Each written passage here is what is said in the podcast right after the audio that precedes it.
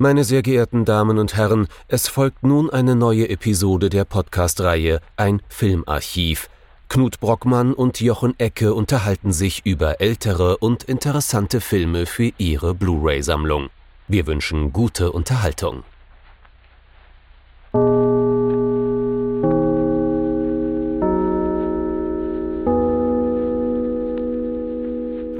Hallo Jochen und hallo liebe Zuhörerinnen und Zuhörer zu einer neuen Folge von unserem Filmarchiv.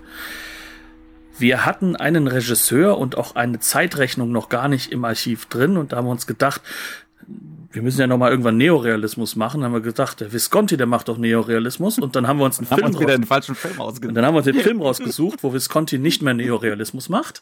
Ähm, das heißt, wir haben ein spezielles Werk, aber wahrscheinlich auch sein berühmtester Film und wahrscheinlich auch man kann schon sagen, einer seiner besten uns ausgewählt, äh, der aber wirklich mit Neorealismus auf der Bildebene nichts mehr zu tun hat. Das heißt, wir müssen euch vertrösten.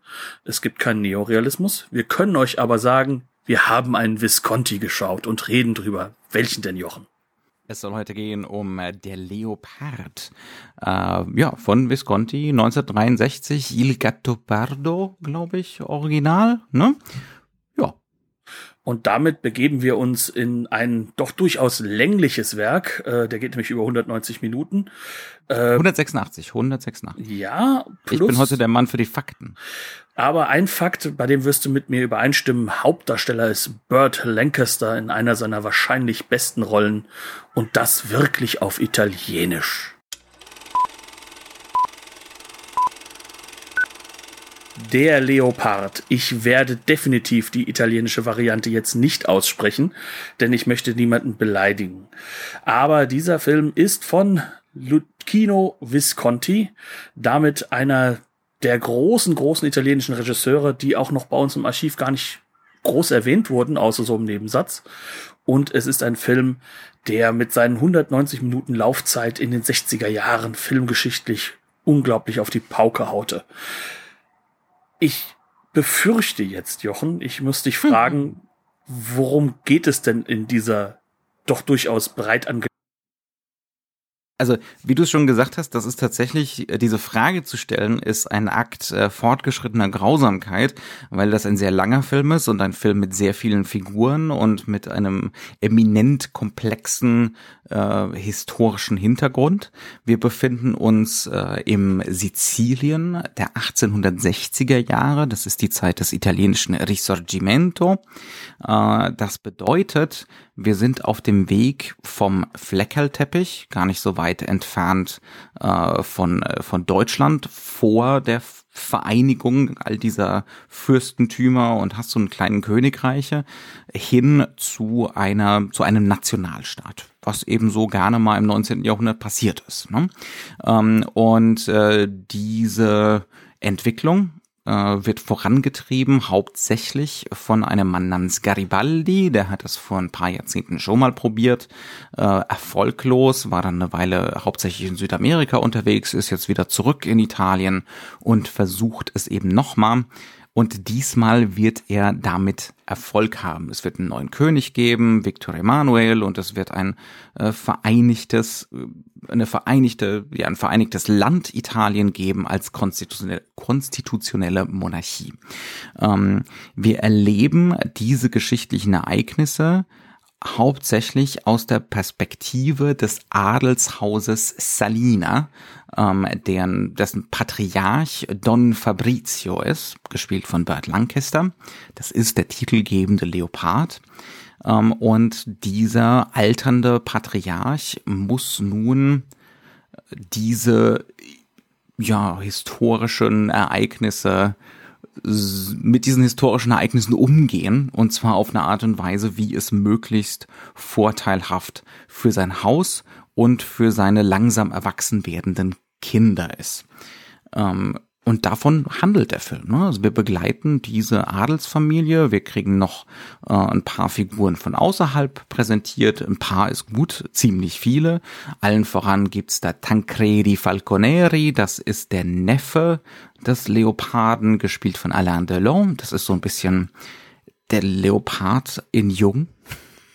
Ja, also äh, der, der ist stark spiegelbildlich angelegt als Figur.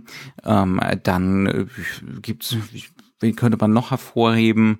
Ähm, wir Angelika haben, zum Beispiel, die Frau Kardinale hat auch schon durchaus äh, einen Impact genau, auf den Film. Wir haben noch Calogero, das ist der Bürgermeister äh, der Ortschaft, äh, die diesem Fürstentum gehört, ne? also die zentrale Ortschaft des Fürstentums. Und dieser Calogero steht auf der Seite der Revolutionären und ist so der, ähm, der opportunistische Bürger, der opportunistische Bürgerliche, ähm, der natürlich auch versucht, möglichst Profit zu schlagen aus dieser Revolution, die natürlich auch im Kern bürgerlich ist eigentlich. Ähm, so wie eigentlich alle Revolutionen des 18. und 19. Jahrhunderts in Europa. Ähm, und der hat eine wunderschöne Tochter, die eigentlich nicht seine leibliche Tochter ist. Äh, das ist Angelica, gespielt von Claudia Cardinale, ähm, die jetzt eben mit einem Adligen verheiratet werden soll, ne, um diese, diese neue Symbiose der, äh, der neuen Führungsschichten. Ne? Also wir haben einerseits die Bürgerlichen, die jetzt an die Macht kommen, ähm, und wir haben die Adligen, die natürlich immer noch die Grundbesitzer sind und so. Ähm, und ja, also der betreibt opportunistisch und realpolitisch das voran. Und das sind so diese Dinge, diese Umwälzungen, die Don Fabrizio Salina hier äh, ja umschiffen muss oder wo er das das Haus neu aufstellen muss und davon handelt der Film. Und siehst du das auch so? Unter anderem. Das Erstaunliche ist ja, der Film könnte ja von was ganz anderem handeln bei diesem ganzen Stoff. Also wenn man mal damit anfangen möchte, er könnte ja davon handeln von einer unglaublich melodramatisch traurigen Geschichte, mhm. nämlich, äh, dass die Tochter von dem äh, Salina, also von Burt Lancaster, ähm, die äh, Conchetta, dass diese auch verliebt ist in den Tancredi, gespielt von Alain Delon. Mhm. Ähm, und jetzt haben wir das Problem, dass natürlich jetzt die Bürgerliche um die Ecke kommt und schnappt den sich weg. In einem klassischen melodramatischen Stoff wäre das mhm. Ganze jetzt natürlich das wichtige Thema. Mhm. Aber das wird zur Seite gewischt, denn wir sehen das Ganze ja irgendwo geschichtlich wirklich immer aus der Perspektive von Burt Lancaster. Das wird auch visuell sehr, sehr deutlich klar gemacht, dass er neben einmal an der Stelle der Herr Delon der einzige ist, der durchaus auch mit der vierten Wand brechen darf, der, an den wir nah rankommen, wo wir emotional werden mit der Figur. Mhm. Ähm, und äh, der sagt von Anfang an, nee, das Töchterchen kann es gleich vergessen. Das ist nicht das Richtige, das ist nicht das Richtige für sie, dafür mhm. ist sie nicht geschaffen. Und also wenn sie diesen Killerinstinkt hätte, ne, ähm, den er hat, dann würde das funktionieren. Ne? Aber er weiß, sein Töchterchen kommt eher nach der Mutter. Und hat vor allem einen religiösen Instinkt und und und diese Alain Delon, diese Alain Delon Figur, der Tancredi, das ist einer, der um jeden Preis den Aufstieg will, der sich zum Beispiel auf die Seite der Revolutionäre schlägt, nicht aus Überzeugung, sondern aus äh, ja, ne, Machtkalkür aus Opportunismus. Er sieht die gewinnen äh, und er sieht da Aufstiegschancen und äh, der Leopard, der Bert Lancaster, der gute Don Fabrizio, erkennt sich wieder in diesem Alain Delon und sagt, nee, nee, nee, der braucht was anderes. Der braucht eine andere Frau an seiner Seite äh, und trifft entsprechend auch die Entscheidung, da so die Weichen zu stellen, ne, dass er eben diese bürgerliche heiraten wird und nicht seine eigene Tochter. Und das Zynische dabei ist, das macht er wirklich aus der Perspektive ähm, von dem ihm sehr, sehr nahen äh, Tancredi. Das ist eine sehr innige mhm. Beziehung mhm. zwischen Onkel und äh, Neffe. Ähm, und das liegt auch daran, er hat selbst gar nicht genug Geld, um diesen Aufstieg mitzufinanzieren, also als Mitgift mhm. mitzugeben. Auf der anderen Seite der, Oppo, der, der bürgerliche Opportunist, der hat sich jetzt so viel Land und so viel Geld unter den Nagel gerissen, unter Nagel ja. gerissen unter diesem Vor, äh, Vorwand, äh, dass das äh, jetzt irgendwo zur Revolution gehören würde, dass die Claudia Cardinale einfach eine Mitgift mitbringt, die passender ist und sie bringt auch die Fähigkeiten mit, denn sie selbst weiß und ähm, das ist etwas, was in diesem Film durchaus nicht bewertend gemeint ist, dass sie darüber, dass sie eine sehr schöne Frau ist, mit genau diesem Element arbeiten muss, um selbst einen Aufstieg zu schaffen. Das heißt also, sie ist genauso an dem Aufstieg interessiert und das verbindet die beiden nicht irgendwo die große Liebe. Das ist die ganze Zeit gesagt. Das wird auch ähm, größtenteils enacted und die Lust ist definitiv da. Aber es ist nicht das Kalkül, warum die heiraten. Mhm. Und das ist wiederum so ein Zeichen und ein, ein Modell für den ganzen Film, dass er nämlich Dinge aufnimmt und zeigt, es ändert sich sehr viel, aber das hat mit der Perspektive und den Akteuren zu tun. Aber in der Sache ändert sich nichts, denn das ist genau die Art und Weise, mit der sich halt auch ähm, die ganze Zeit der Adel an der Macht gehalten hat. Mhm. Und, und das ist exakt das, äh, was Don Fabrizio betreibt. Er sichert die Existenz des eigenen Geschlechts. Ähm, da wäre es natürlich schöner, wenn die eigenen Kinder ne, daran beteiligt wären, aber wenn die nun mal nicht geeignet sind, dann wird's halt der Neffe, äh, der einfach dafür sorgt, ne, dass der Adel äh, weiterhin fest im Sattel sitzt. Ähm, ja. Und gleichzeitig ist es einfach so, dass dadurch die Kinder auch gesichert sind. Und das ist halt eben ein zentraler Punkt, der diesen Film wahnsinnig spannend macht. Denn es geht im Endeffekt hier um Politik. Und das Ganze wird aufgezogen an einem riesigen Background, nämlich einer riesigen Revolution. Ne? Also das ist nicht anders als ein Dr. Chivago zum Beispiel. Aber im Kern. Vom Winde verweht. Vom Winde verweht. Ein Film, den man jetzt wieder schauen kann.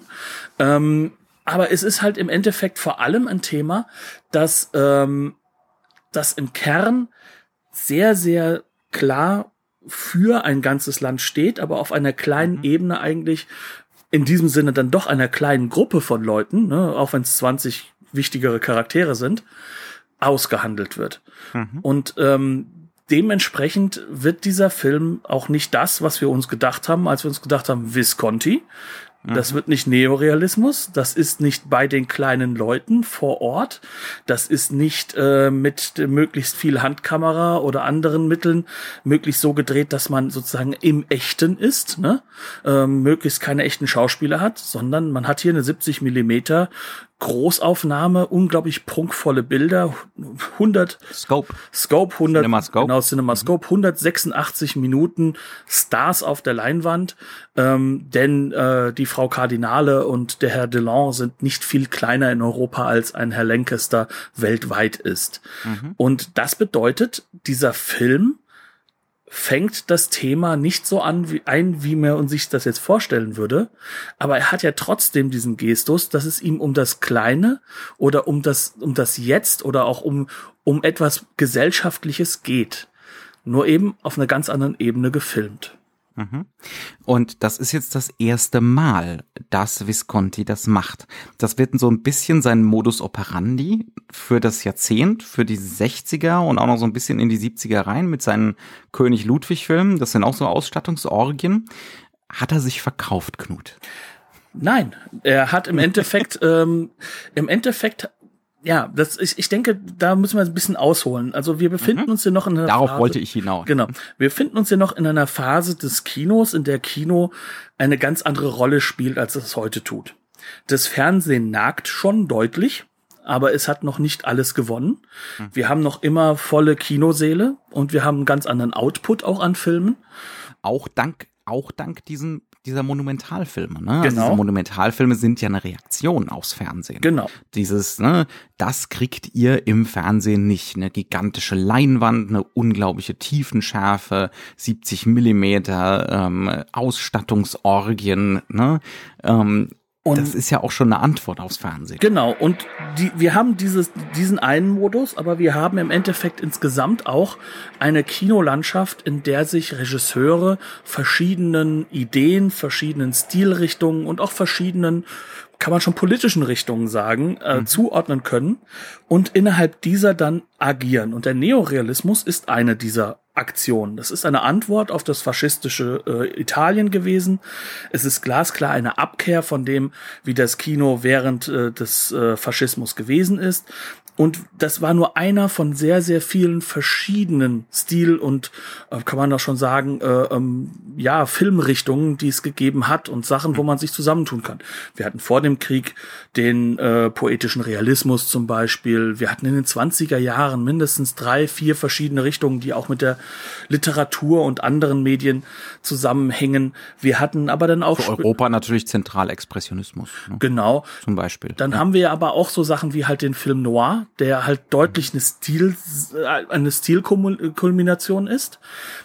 Aber diese ganzen Regisseure, die gehen hin und ordnen sich ganz bewusst einer dieser Sachen zu. Mhm. Und einer dieser Sachen nah. Und Visconti hat jetzt hier für sich eine Antwort gefunden innerhalb einer Gruppe von Regisseuren, mit denen er auch viel zu tun hat, innerhalb einer Gruppe von in Europa agierenden Regisseuren. Also ich, ich nenne jetzt mal so ein paar der Namen, die wir schon ein paar Mal genannt haben. Hm. Wir haben Antonioni, der aus dieser Ecke kommt.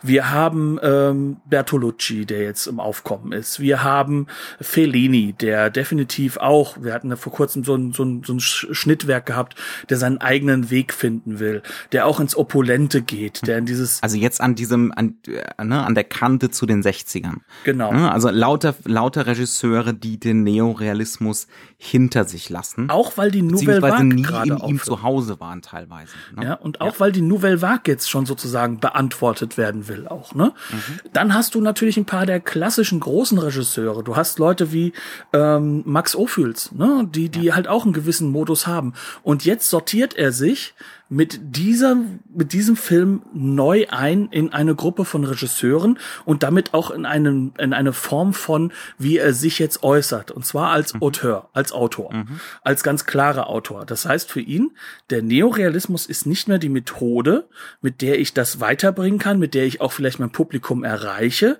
und vielleicht mhm. auch einen durchaus politischen Diskurs anfangen kann. Visconti selbst Adliger von der Herkunft ja. her, gleichzeitig ähm, äh, einer der wenigen wirklich offen schwul lebenden äh, Regisseure in Italien. Wir, wir mhm. wissen, in Italien ist zu diesem Zeit natürlich das Patriarchat und äh, die katholische Kirche noch viel, viel stärker, als man das jetzt sich heute vorstellen kann. Ja. Und er ist und Kommunist. Und er ist Kommunist. Also das heißt, mhm. das ist ja schon eine ganz, ganz äh, interessante Eigenschaftenvermengung, die dann diesen Menschen kulminiert, die er aber versucht auch in sein Werk mit einzubringen.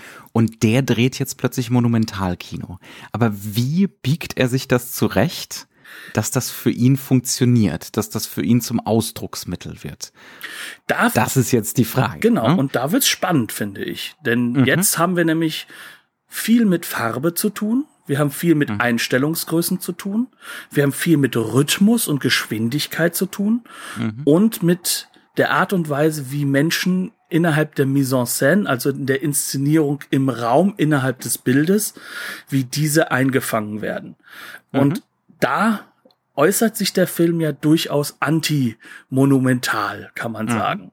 Mhm. Ähm, lass uns das mal ein bisschen mitleben. Beziehungsweise ambivalent. Ne? Genau. Es geht die ganze Zeit darum, eine Ambivalenz mit, die, was diese Ästhetik angeht, irgendwie zu erzeugen.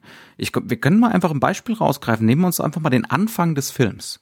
Ne? Wie der Film, wie der Film anfängt und äh, wie er da sozusagen äh, seine Herangehensweise an dieses Monumentale uns vermittelt, so sie die Leseanleitung vermittelt. Ähm, wir kriegen erstmal den Palast zu sehen, ne? Das, das Haus, eines der vielen Häuser, ne? Also das ist nicht das einzige Haus, das die Familie hat natürlich, ähm, aber das ist das, mit dem wir einsteigen. Das ist der Und auf große dieses, Palast, kann man auch sagen. Mh, auf dieses Haus kriegen wir ich habe es nicht gezählt, aber es sind mindestens 20 Einstellungen. Ja. Also 20 Totalen, der Vorspann läuft drüber, ähm, immer neue Perspektiven auf diesen Sitz der Macht.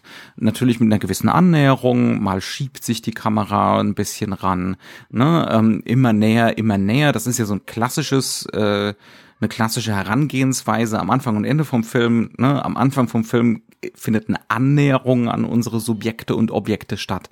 Und das Ende vom Film ist sehr oft ein Wegziehen, ne? ein symbolisches sich entfernen. Ähm, Übrigens auch in diesem Film, ohne dass wir sagen müssen, was es ist, aber genau das findet auch in diesem Film statt. Ja. Können wir da schon was beobachten? Gibt es hier schon was Besonderes es gibt drei. an dieser Darstellung von dem Haus? Definitiv. Bevor wir bei den Menschen überhaupt landen. Äh, ich würde ja? sogar gar nicht nur mit dem Haus anfangen, sondern das Haus hat ja auch einen Garten und einen Weg. Mhm. Und an diesem Weg stehen, ja, nicht Statuen, aber Büsten.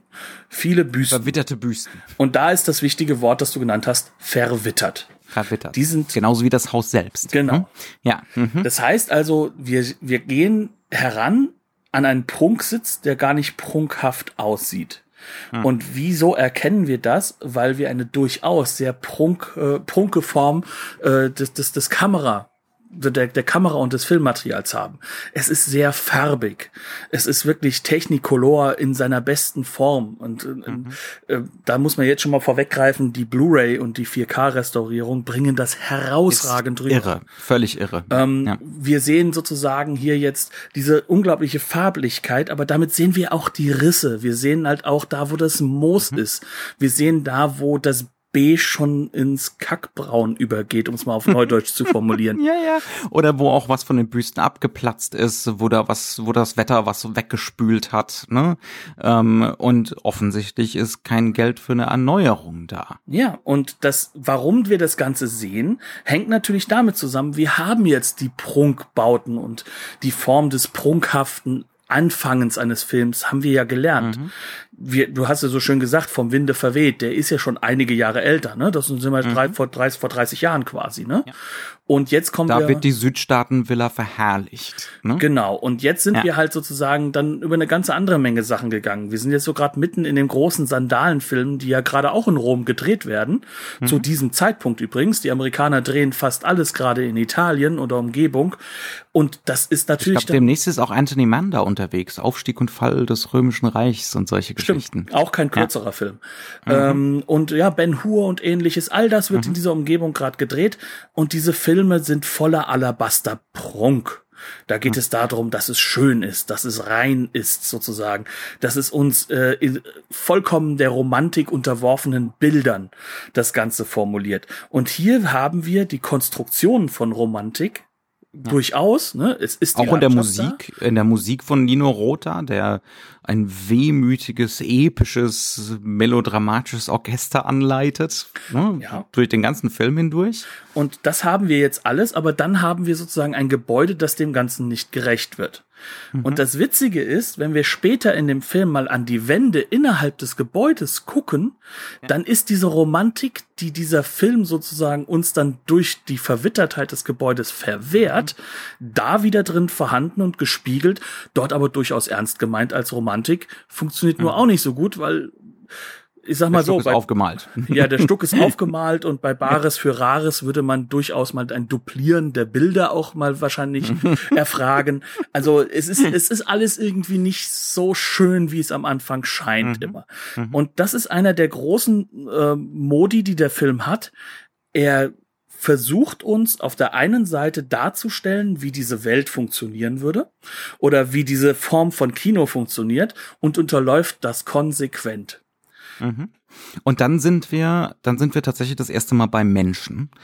Und äh, auch da wird uns dann sofort vermittelt, es geht nur bedingt jetzt darum, eine Geschichte zu erzählen, die immer eindeutig identifizierbare Protagonisten hat. Denn wir kriegen den Familienverband zu sehen, die gerade gemeinsam beten. Der Pfarrer ist der, der Vorbeter ne, und dann, dann drapiert Visconti um den Pfarrer und um den Patriarchen herum kniend die gesamte Familie. Äh, das Ganze wird mit so Tracking-Shots abgefahren. Es ist tiefenscharf. Es ist schwierig, da irgendjemanden als zentral ne, zu identifizieren Vor für diese ganze Szene. Durch die Bank ja. weg bis auf die Lippen sind alle sonst komplett starr. Das heißt, mhm. wir bewegen uns quasi durch ein Gemälde hindurch fast ja. schon. Mhm. Mhm. Aber auch dieses Gemälde sagt uns nicht, wo ist jetzt hier der Fokuspunkt, denn wir bewegen uns ja durch, wir verändern ja andauernd den Fokus. Und und da, genau, und dafür und dafür ist dieses Tiefenscharfe auch wirklich ganz zentral. Also der Film ist über weite Strecken aufs krasseste Tiefenscharf äh, fotografiert und das kommt in dieser neuen, naja, mittelneuen Restaurierung äh, ins besonders gut rüber. Ähm, also es ist wirklich immer knackscharf bis in die Tiefe. Äh, Visconti inszeniert auch in die Tiefe. Er inszeniert mit Vorliebe Menschengruppen, die alle ihre eigene Agenda haben. Äh, es wird es wird da viel rumgewuselt. Ne? Ähm, es, es lässt sich nicht, also das ist natürlich auch so ein Realitätseffekt, der dadurch erzeugt wird, aber es hat auch gleichzeitig sowas künstliches, hochglanziges, ne, ähm, was das dann wieder so konterkariert, diesen, diesen Realitätseffekt. Und damit sind wir an einer Stelle angelangt, wo wir dann sagen können, hier, hoch, ähm, da geht jemand hin und klaut mir im Endeffekt meine gewohnten und eigentlich eingelernten Muster die ich als Zuschauer im Publikum habe. Und diese Muster, diese Erkennungsmuster sind andere, als sie heute sind. Sie sind noch viel tiefer auf eben genau diese Sache hingeeicht. Wer steht wo? Warum steht die Figur so? Mhm. Und das ist jetzt gar nicht auf einer intellektuellen Ebene gemeint, sondern das sind mhm. Muster, die erkannt werden einfach. Mhm.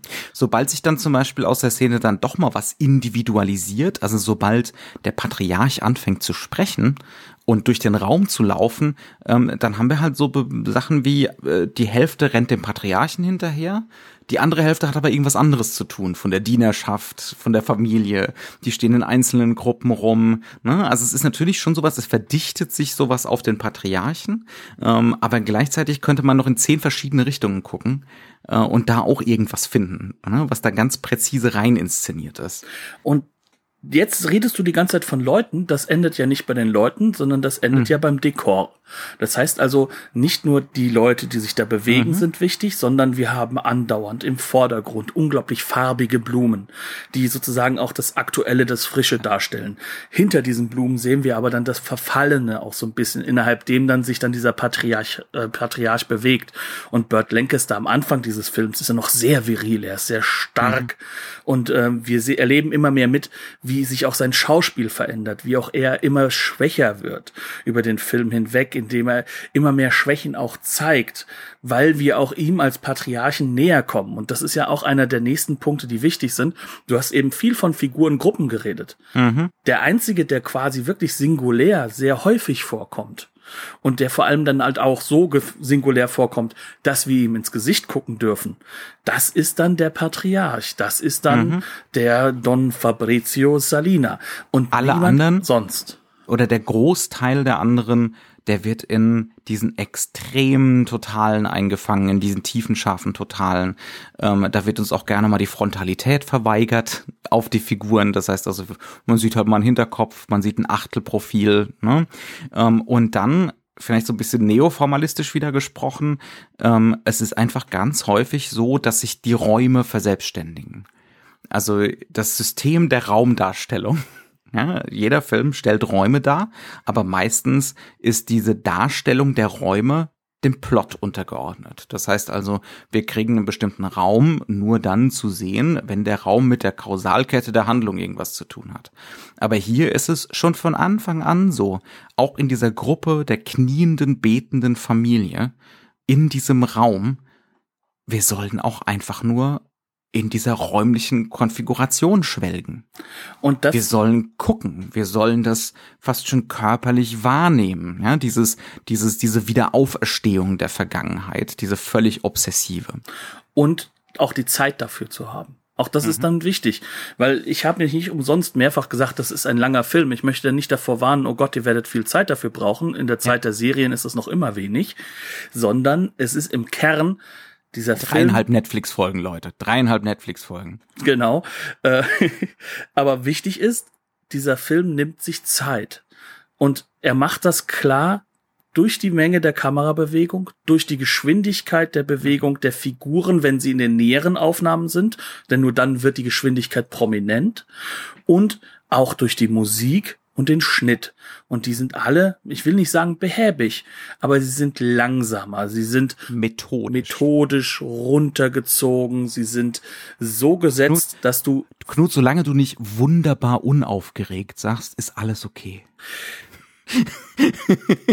das ist ja auch nicht der Punkt, sondern es geht ja darum, und das ist das, was halt eben auch nochmal wichtig ist zu sagen, mir geht es ja nicht darum, dass es wunderbar unaufgeregt wäre, sondern das Ganze ist so gestaltet, dass du in einen Rhythmus reinkommst. Und dieser Rhythmus befreit dich in deinem Augenverhalten.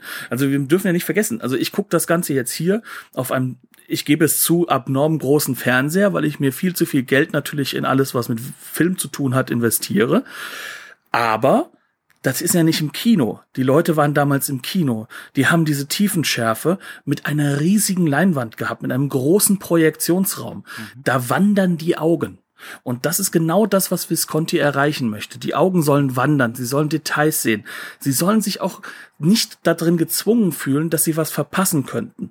Und auch nicht dazu gezwungen fühlen, dass etwas redundant gemacht werden muss, weil es geht gar nicht darum, mhm. den Plot weiterzuentwickeln, sondern es geht darum, eine Situation zu haben und zu schauen, wie diese Figuren und vor allem natürlich der Patriarch Don Fabrizio, wie die dazu stehen. Mhm. Und das ist in das diesem Welthafen, ne? in genau. dieser in dieser Evidenz, die immer wieder ihre Künstlichkeit ausweist uns darauf aufmerksam macht. Ne? Also das ist ein ganz großer Unterschied zu diesen anderen Monumentalschinken. Ähm, äh, die auch immer wieder eben sagt, hier geht's nicht im Plot, sondern ne, also diese diese Schauwerte, das Sinnliche äh, zentral macht ne, mhm. und auch problematisiert. Ähm, ja, also das sind so das sind so ganz zentrale Mittel, mit denen mit denen Visconti hier arbeitet, um zu sagen, das ist hier kein, ich mache jetzt hier nicht plötzlich Kommerz, sondern ich eigne mir das an. Und das ist jetzt nicht antikommerziell. Das ist ja auch eine, also mhm. Visconti war ja auch eine Marke zu dem Zeitpunkt für ein du spezielles klar, Kino. Weil wir hatten damals ja noch in Anführungszeichen die Zeit oder die Möglichkeit, uns verschiedene Kinorichtungen anzuschauen. Mhm. Ähm, auch das hängt nicht damit zusammen, dass wir heute gehetzter sind, sondern dass die Angebote größer geworden sind, mhm. die nur zu dem Zeitpunkt noch nicht da sind. Ja. Also haben wir jetzt sozusagen einen Regisseur, der sich das jetzt sozusagen aneignet, der das benutzt, der aber gleichzeitig, wie wir wissen, ja geprägt ist von einem Gestus und einer Idee, etwas sichtbar zu machen, etwas Realistisches sichtbar zu machen, etwas sozusagen herauszuarbeiten, was sozusagen für uns greifbar ist und mhm. gesellschaftlich greifbar ist. Und im Prinzip sagt er ja nur, ich habe mich die ganze Zeit um die kleinen Leute gekümmert und jetzt drehe ich mal den Spieß um und ich gucke mir das Netzwerk der Macht und der Machtverhältnisse ähm, an aus dieser anderen Perspektive, aber letzten Endes geht's immer noch um die armen Leute. Und das macht er in dem Film auch die ganze Zeit immer wieder klar. Denn mhm. Äh, was auch auffällig ist, ist, dass er immer dann, wenn irgendwo etwas Großes passiert ist, was Positives in der großen Geschichte passiert ist, wird die Armut gezeigt. Und das Ganze spielt in Sizilien. Das war mhm. auch schon um 1860 herum nicht das reiche Gebiet von Italien. Florenz hatte es ein bisschen besser in seiner Geschichte. Und ähm, hier sehen wir immer wieder diese absolute Armut als Kontrast. Und wir sehen auch, wie diese Herrschaften, egal wie das jetzt läuft, ob wir jetzt diese konstitutionelle Monarchie haben oder nicht, ob jetzt sozusagen das auch gerade erst im Aufbau ist, sie sind einfach total privilegiert in jeder Hinsicht und an jeder mhm. Situation. Die wissen das auch und sie fordern es ein. Das sind Faktoren, die in diesem Film eine zentrale Rolle spielen. Hier die Armen, da die Privilegierten. Mhm. Und die Privilegierten, und Entschuldigung? Ja, sprich nur weiter. Die Privilegierten werden in diesem Film eigentlich nur ihre Rolle neu konfigurieren müssen. Es ändert sich aber eigentlich, ehrlich gesagt, im generellen nichts. Ja. Und ähm, der, der gute, der gute Fabrizio kriegt sogar das Angebot. Hm?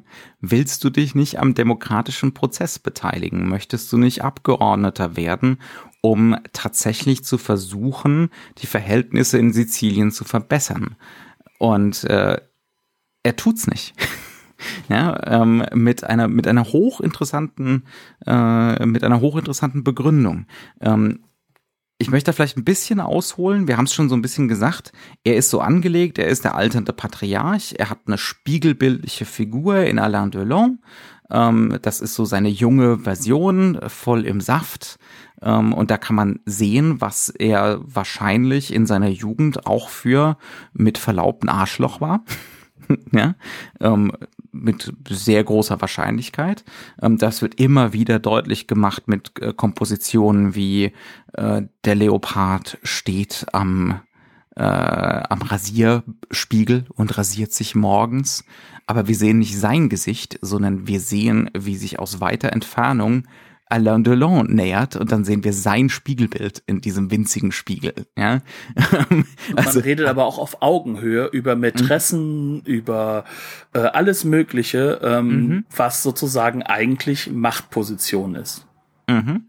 Ähm, und dann wird an diesen alternden Herrn die Möglichkeit rangetragen, ne, wie gesagt, was zu verändern in Sizilien. Und dann kommt er mit einer atemberaubenden Begründung, warum er es nicht tut. Also einerseits, wir wissen, es geht ihm hauptsächlich mal darum, sein Haus zu sichern. Ne? Ähm, und andererseits hat er sich, äh, also aus meiner Sicht, was extrem Fadenscheiniges zurechtgelegt.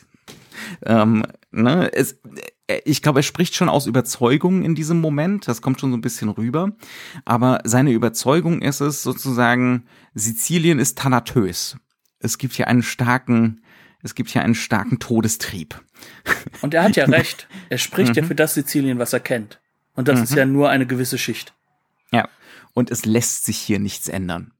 Es wird immer nur wieder zu denselben Strukturen führen, nämlich, äh, dass es einem eine Führungsebene gibt, ne, adlige oder bürgerliche, letzten Endes wurscht, ähm, die alle anderen ausbeuten äh, und der Rest der Bevölkerung lebt in bitterster Armut, fühlt sich aber als Könige.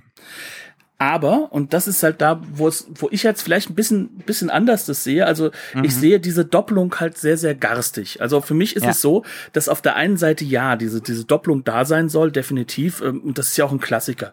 Also das holt ja. er sich ja auch aus dem Melodram. Und das ist ja auch ein und Melodram. Aus Hollywood. Ne? Und aus Hollywood, ja. ja ich habe gehört, dass in Hollywood auch so manches Melodram gedreht wurde. ähm, aber der Faktor ist ja, dass er auch da ein Versprechen. Zwei, drei. Ja, ne?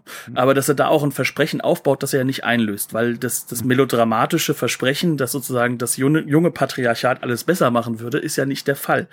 So, und da glaube ich, da ist halt auch genau dieser Garstigkeit, dass sich dieser äh, Patriarch sehr deutlich dessen bewusst ist, dass der Delon im Gegensatz zu ihm, auch durch die Zeit, in der er jetzt ist, in der er jetzt alt geworden ist, der absolute Opportunist ist.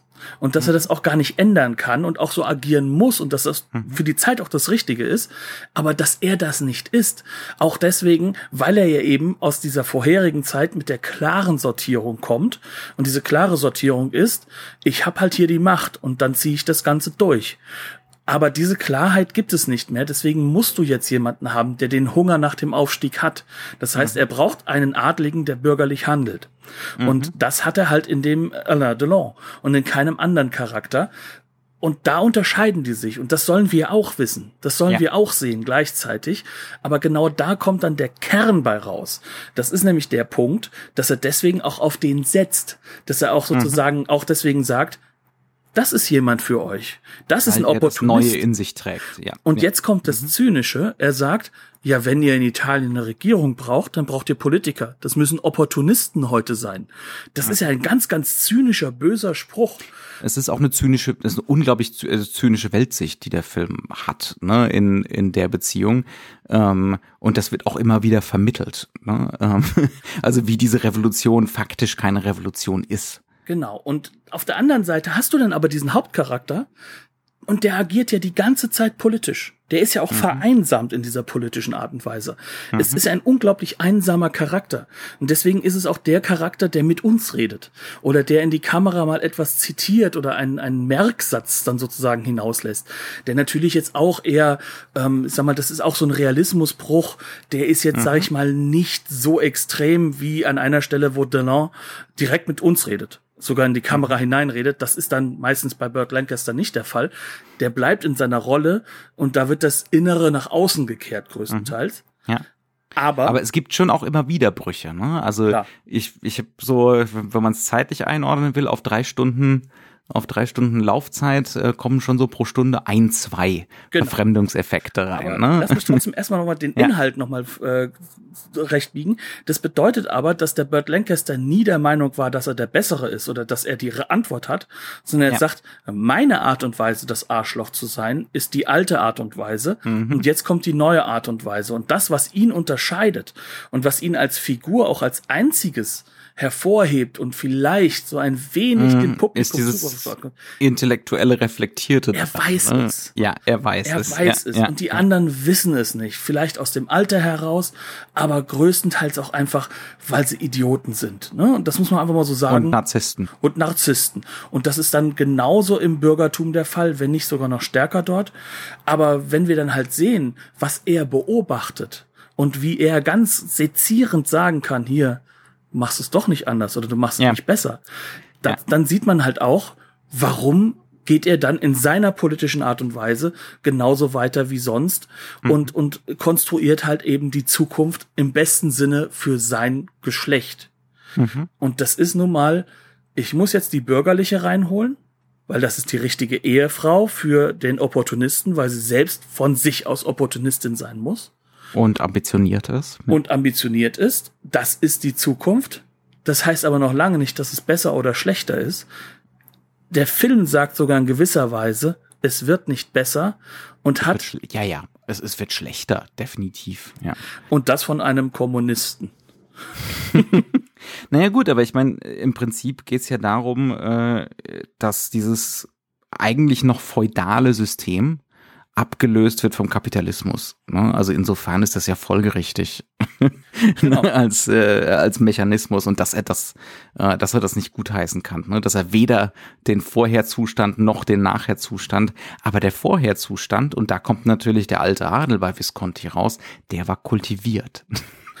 ne? Äh, der hatte wenigstens äh, die, die Kultur auf seiner Seite, ähm, während äh, dieser Calogero, der, der Bürgermeister, der größte bürgerliche Opportunist, ne, als als Pfeife rüberkommt. Also das ist eine Slapstick-Figur fast schon. Ne?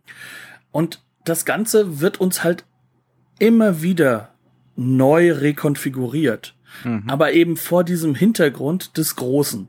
Und das ist das Garstige an dem Film, kann man schon sagen. Oder das, was den Film auch unglaublich humoristisch wirken lässt. Denn, also mhm. ich muss ganz ehrlich sagen, ich habe sehr, sehr viel gelacht bei dem Film. Ja. Ähm, ich ging auch rein mit der Überzeugung, dass, dass wenn du den Plot liest, denkst du das ja erstmal, ich komme jetzt hier in so ein Melodrama rein und muss mich erstmal darauf wieder eichen, mhm. weil ich muss mich auf diese Art Filme immer wieder eichen das sind ja. von Haus aus nicht erstmal meine. Naja, das ist ne? ja, das ist ja letzten Endes auch Kino, ne? Im mhm. Gegensatz zu einer Fernsehserie. Wenn du bei der Fernsehserie mal über die ersten drei Folgen raus bist, dann musst du dich auf nichts mehr einstellen, dann weißt du, was kommt. Mhm. Ne? Vom, vom Erzählmodus und äh, das ist ja dieser wohlige äh, Gewöhnungseffekt, ne? ja, weswegen man das auch so komfortabel werktags äh, abends noch weggucken kann. Aber im Kino musst du dich ja immer wieder neu auf was sein lassen. Ne? Ähm, also Wenn du nicht einfach die Serien des Kinos guckst, ja. Die Investi ja, das äh, Marvel Extended, was auch immer. Ja, aber auch 007 ja. jetzt ganz ehrlich, das ja, ist jetzt auch nichts Neues, ne? Natürlich äh, Genre an sich. Ja. Ne? Ähm, und vielleicht, vielleicht können wir vielleicht das mal als, als Beispiel noch mal was rausnehmen, wie das immer wieder iteriert wird, ne? Mhm. Dieses Thema, äh, dieses Thema des, äh, des immer Gleichen, also dass sich hier nicht wirklich was wandelt ähm, und wie das auch gefilmt wird. Wir haben zum Beispiel eine Szene, äh, da ist die ganze Familie unterwegs in das Dorf äh, wo dieser Art, wo dieses Adelsgeschlecht ursprünglich herkommt. Da haben sie ihren Sommersitz, glaube ich. Ne? Ähm, und das ist natürlich immer noch in diesen Revolutionswirren. Das heißt also, es gibt Straßensperren. Und plötzlich sollen die Pass Passierscheine nicht mehr gelten. Und sie stecken da fest. Und was macht unser guter Alain Delon, äh, unser Tancredi? Er, er sagt, ich habe mit euch gekämpft äh, ihr lasst mich jetzt hier bitte sofort durch. Das ist ein Befehl. Ich war ne, Hauptmann oder sonst irgendwas in der in dieser revolutionären Armee mit äh, mit den roten Hemden. Aber es wird in dieser Situation auch vollkommen klar, hier geht's nicht darum, dass er als bürgerlicher und als Militär den Befehl erteilt. Eigentlich ist das der Moment, in dem der Adel vor die Wahl gestellt wird. Entweder ich beuge mich jetzt diesem neuen Regime und bin plötzlich gleich, bin Bürger wie jeder andere. Oder ich behaupte mich. Und behaupte gleich und, zu sein, gleichzeitig. Und behaupte gleichzeitig gleich zu sein, ganz genau. Und das ist das, was in diesem Moment passiert und ruckzuck ist die Straßensperre weg. Und das Ganze wird gefilmt wie Gemälde mit einer Folge von extremen, äh, extremen Totalen. Die Kamera locker 50, 100 Meter weg von der ganzen Geschichte. Ja, ähm, also mit einer mit einer enormen Distanz, so dass wir für uns auch selber diese Distanz einnehmen können ne? und äh, und anfangen können, das abstrakt zu interpretieren ne? und die Ironie dahinter zu sehen. Das ist halt ja. dann der nächste Faktor, der ganz, ganz wichtig bei ist. Also, das, ich glaube, eine Sache, die wir noch ganz kurz besprechen müssen, ist eigentlich, und das, das bringt uns, glaube ich, zu diesem Kern der ganzen Geschichte, warum, mhm. warum das auch eine Uminterpretation der Genese des, des, des Landes Italien irgendwo ist. Ja. Ne? Mhm. Das ist so diese Situation. Der Film zeigt uns ja relativ am Anfang ein regelrechtes Schlachtengemälde. Und ich benutze das Wort sehr, sehr bewusst, ja. denn es ist ein, es ist an der ja an der Malerei orientiert.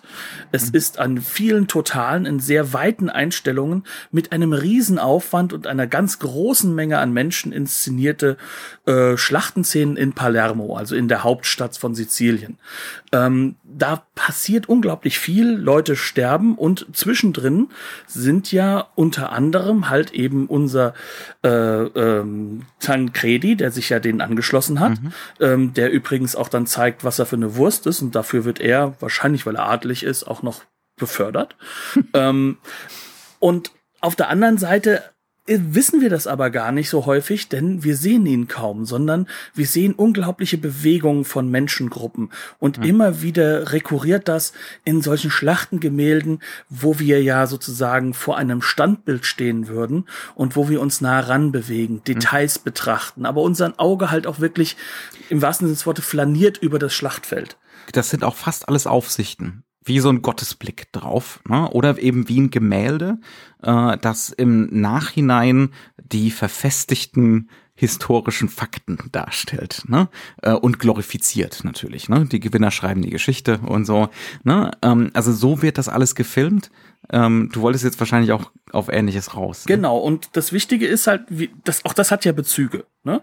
Also mhm. sowohl in den ganzen Sandalenfilmen, die aktuell groß sind. Ja. Äh, Cleopatra und Co. haben das ja auch drin. Ähm, das Gewand hat es definitiv drin. Ähm, wo das Ganze Die Massenszene. Die Massenszene, ne? des, aber die dann christlich rekurriert die, wird. Oder, die Masse als Ornament und als Spektakel. Und du hast es aber auch schon in einer clevereren Variante auch durchaus bei den Filmen von David Lean. Ne? Also du hast es eigentlich bei seinen hm? Gerade bei drei der großen Filme, bei Dr. Chivago hat es diese Evidenz, hat es auch diesen Evidenzcharakter der, der hm. großen Schlacht und dieses, das ist jetzt ein Gemälde, das uns auch zeigen soll, du warst da und dann das Individuum herauspickt. Ähm, du hast das Ganze bei Lawrence von Arabien, natürlich. Also kaum ein anderer Film hat das stärker jemals auf die Leinwand gebracht. Und mhm. du hast das Ganze aber ja natürlich auch schon bei die, The Bridge on the River Kwai. Äh, das sind alle Filme, die in diesen Zeitrahmen ja auch entstehen. Ne? Also wir befinden uns mitten in dieser Zeit solcher Filme. Aber dieser Film geht hin und verhindert fast, dass wir herausfinden, wenn, wer denn jetzt unsere Protagonisten sind. Das, das heißt also, Wahnsinn. die beim zweiten Mal gucken habe ich ja, beim zweiten Mal gucken erkenne ich erst, ach, da ist ja der Alain Delon. Ne, das sind, das sind, das ist, wo ist Waldo? Vor allem, es wird ein anderer, relativ zentraler Nebencharakter in dieser Phase eingeführt. Ne? Mhm. Da wird nämlich äh, der, der, äh, ich kann seinen Namen nicht aussprechen, aber im Endeffekt ist es halt eben der Mario Girotti slash Terence Hill, der übrigens eine fantastische Nebenrolle hier spielt, noch bevor er Terence Hill heißt, ähm, der hier auch einen, einen anderen Adligen spielt, der mit ihm sozusagen als Waffenbruder kämpft. Das heißt also, die Waffenbrüder sind wieder Adlige. Das ist halt auch ein Witz, der da wieder passiert. Und warum wird das so lange rausgezögert und so lange gezeigt und warum werden sie dabei so reduziert? Weil du könntest die Szene, wie er sich verletzt, könntest eine Minute abarbeiten. Aber es ist eine riesige lange Schlachtenszene mit hin und her, mit den Orangenen, die gegen die Blauen kämpfen. Und mhm. da wird dann ein Schuh draus, denn viel später im Film rekurriert er dann darauf, auf solche Sachen wie, ja, wir sind jetzt, wir haben jetzt auch wieder blaue Uniformen, weil wir sind jetzt die von dem König. Wir sind jetzt sozusagen, äh, wir haben uns jetzt dem neuen König angeschlossen. Mhm. Also die mit den roten Hemden, das waren ja alles Verbrecher. Die werden dann nach in der Szene vorher haben sie auch die roten Hemden an. Ne? Ja, genau. Ja. Und der Faktor ist, dass das wird immer wieder rekurriert. Aber was die Szene zeigt und das ist etwas, was bleibt, da sterben Menschen und zwar massive mhm. Mengen und andere Menschen weinen um diese Menschen. Mhm. Das heißt, es hat mit Leiden zu tun. Aber das ist nicht das Relevante für diese Oberschichtsleute. Das heißt, dieser Tancredi, der arbeitet damit, als ob das ein einfaches politisches Ding wäre. Das ist für ihn im wahrsten Sinne des Wortes nur eine Schachfigur obwohl Schach ja den Krieg repräsentiert, macht es ja den Krieg aushaltbar, als reines taktisches Erleben. Und genau das macht, macht sozusagen Tancredi hier. Für ihn wird dieses Grauen ausgeblendet. Hauptsache, es dient ihm. Und mhm. so wird dann sozusagen der ganze Film immer wieder um diese Gruppenaufnahmen, um auch, auch diese Situation, dass wir uns auf die Kunstgeschichte beziehen, ja. immer wieder aufgebaut. Und das kennen wir ja irgendwo her. Ne? Also das sind ja so, so, so Bilder und Bildkonstruktionen, die ja in den 70er Jahren einfach auf der anderen Seite des Teichs wieder aufkommen werden. Mhm. Da, da schaut gerade ein Kubrick sehr genau hin, da schaut ein Scorsese sehr genau hin, da schaut ein gewisser Francis Ford Coppola ganz genau hin. Ne? Und äh, also Francis, Francis Ford Coppola hat ja quasi äh, den Film, kann man schon sagen, benutzt, um seine Sizilien-Szenen in der Pate 2 äh, zu scouten. Die, die ganze dramatische Konstruktion ja. von der Pate. Also wie das auch so ausfächernd als Netzwerk erzählt ist. Ne? Ähm, Warum da so eine trauernde Musik von einem gewissen Nino Rota ist, die mhm. auf eine alte Zeit rekurriert, die vielleicht dann doch besser war, aber dann doch nicht und mhm. die sozusagen unseren, unseren reminiszenten Blick auch immer wieder in Frage stellt. Mhm. Ne? Und, und dieses traditionelle, was dann Nostalgie mit der als Thema. Ne? Ja, und als, als, als, auch als, als äh, Erklärungsmuster für Gewalt. Ja. Das heißt also, dass die Nostalgie äh, die Gewalt versteckt, die eigentlich mhm. dahinter steht, wie, wie mhm. man es so häufig kennt von Leuten, äh, die über den Krieg und die Ausbeutung, reden. ne? die genau. fundamentale Ausbeutung, ganz genauso, ja, ja, ja. Das alles siehst du hier an diesen Stellen und ähm, das, das ist jetzt hier schon vorgesetzt und wer mal von uns einen der früheren Podcasts hören möchte, Age of Innocence, wie da mit Dekor gearbeitet wird, wie dort mit Farben gearbeitet wird. Sieht ein bisschen ähnlich aus. Es also könnte sein, dass Scorsese das nicht umsonst seinen Lieblingsfilm nennt. Mhm. Und das ist schon ein großes, ein großes Zeichen dafür, dass hier jetzt auch ein, ein Flock gesetzt wird. Mhm. Ja. Hast du noch was? Ich habe noch viele Sachen so, also so Detailbeobachtungen, ne? also wie der Film kommentierend wird, ähm, die vielfältige Art und Weise, wie er äh, seine eigene Künstlichkeit markiert. Ähm, wir haben ja schon ein bisschen angesprochen, es gibt Verfremdungseffekte, nicht viele, aber die sind dann dafür umso überraschender. Es gibt so einen Moment, äh, als sie im Dorf ankommen, im Heimatdorf, äh, und dann natürlich gleich in die Kirche müssen und dann sitzen sie auf ihren Herrenstühlen im Chor, ne? Äh, und die Kamera fährt an ihnen vorbei und sie sind plötzlich erstarrt zu Geistern oder zu Statuen. Sie, man hat sie auch noch mehr mit Grau einge, äh, ja, ja, eingefärbt, ja. sozusagen. Also um, ähm. man hat so ein bisschen so, so grauen, als, als ob man irgendwie noch mal ganz kurz mit Alabaster drüber gegangen ist. Ja.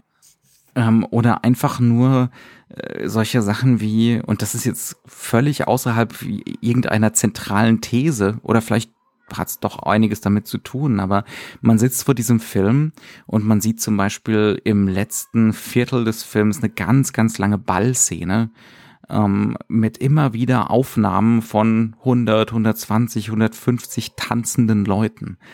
Gigantische Cinemascope-Konstruktionen und äh, das ist glaube ich schon so, wenn, wenn die Produzenten ihn lassen würden, würde Visconti da auch nochmal zehn Minuten länger draufhalten. Oh, Phils ja. likes this. Ja, ja, also es geht, äh, und da geht es auch wirklich darum, da drin zu schwelgen. Das ist das Spektakel, das ist der Spezialeffekt, ne? diese Auferstehung der Vergangenheit, ähm, diese Materialität, diese Tiefenschärfe dieses, dieses, dieser Vergangenheit ähm, und dann, ne, also Aber auch diese immer Farbdynamik, die, die in ja, Bewegung ist. Also genau. das hat auch nicht weniger Effekt als andere Effekte. Ja, also ja. In, auf so einer Kinoleinwand wird sowas mit der Zeit auch schon fast, äh, ja. fast drogenhaft. Ja, wir sollen, wir sollen nostalgisch werden, wir sollen da drin schwelgen. Und dann wieder zwei Minuten später wird uns klar, Moment mal, das sind alles Spasemacken. das ist furchtbar hier gerade. Ja? Ähm, und das ist äh, auch wieder, ne, da, da sind wir bei, das ist Kino.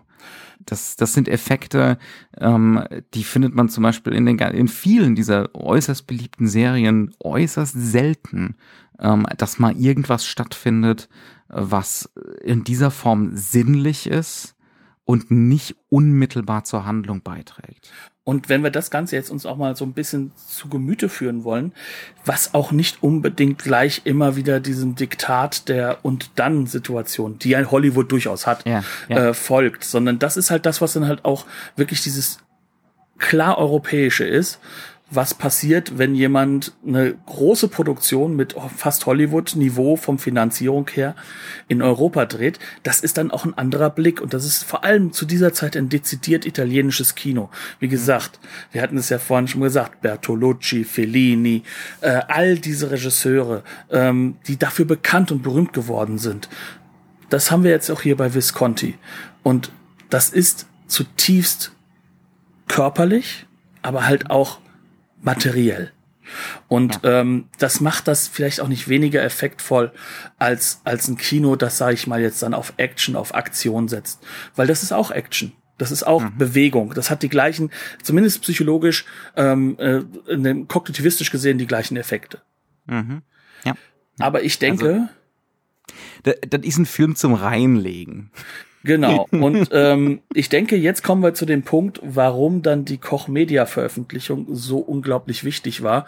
Denn ähm, das Master von diesem Film, auch wie mit dem Ton umgegangen wurde, wie auch die deutsche, ähm, der deutsche Text, sag ich mal, noch erweitert wurde, weil der Film nicht ganz vollständig war früher. Ähm, das ist mit so viel Liebe zum Detail gemacht, dass es hat so eine Wucht und so eine Qualität, dass das für mich so eine der Discs ist, wo man dann wirklich sieht, so okay, dafür ist Restauration da. Das ist unglaublich. Mhm. Ja, ja, absolut. Also das ist äh, hat äh, einen plastischen, lebendigen Effekt. Das ist wirklich völlig irre, das Ding. Ja, ja. Ja, äh, also das ist die Disc, die wir gesehen haben, um das nochmal redundant zu machen. Äh, die gibt's in der Fassung mit ein bisschen weniger Extras für relativ schmales Geld mittlerweile. Ähm, ist unbedingt empfehlenswert, würde ich sagen. No? Ja, definitiv, weil der Film, auch das sei nochmal gesagt, der macht Spaß. Mhm. Der ist nämlich eben, er behauptet Melodram und langsames und, und unbrüchiges äh, äh, Monumentalkino zu sein, aber er ist es nicht. Er hm. unterläuft das. Und er ist die mhm. ganze Zeit dabei. Also Visconti könnte uns die ganze Zeit äh, in die Seite hauen und sagen, na, hast du mitbekommen? Lach doch mal. Komm, lach doch mal. und das macht den Film dann ja. durchaus auch unglaublich spaßig zu gucken. Ja, ja. Und er ist wirklich garstig, ne? wie, du wie du immer so schon gerne sagst. Mhm. Äh, Garstigkeit äh, steht definitiv auf dem Programm. So garstig wie die Knautschzone im Gesicht von Burt Lancaster, als er älter wurde. Ja, der übrigens, also wie gesagt, der spielt unfassbar. Und das ist halt auch wieder was, eine Rolle, ähm, wo seine Körperlichkeit und die, die Fähigkeiten, die er als körperlicher Schauspieler hat, äh, auch nochmal ganz, ganz krass zutage tritt. Äh, also dieses, wie er wirklich absolut überzeugend diese beginnende körperliche Einschränkung spielt. Aber dann andererseits, als er plötzlich am Ende doch nochmal zum Tanz aufgefordert wird, wieder der Akrobat ist. Ne? Ähm, spitzenmäßig. Genau. Okay, gut. Ähm, bleibt uns gewogen. Wir wünschen euch auf jeden Fall eine schöne Zeit bis nächste Woche und seid euch gewahr, dass dieser Film quasi in unser nächstes Special hineinführen wird. Das werde ich jetzt nicht direkt ankündigen. Wir haben einen Masterplan. Wir haben einen Masterplan, also lohnt sich vielleicht sogar die Disc dann mal zu kaufen und vorher reinzugucken. Bis dahin viel Spaß mit dem Film, mit allen anderen älteren Filmen. Bleibt uns gewogen und tschüss. Wiedersehen.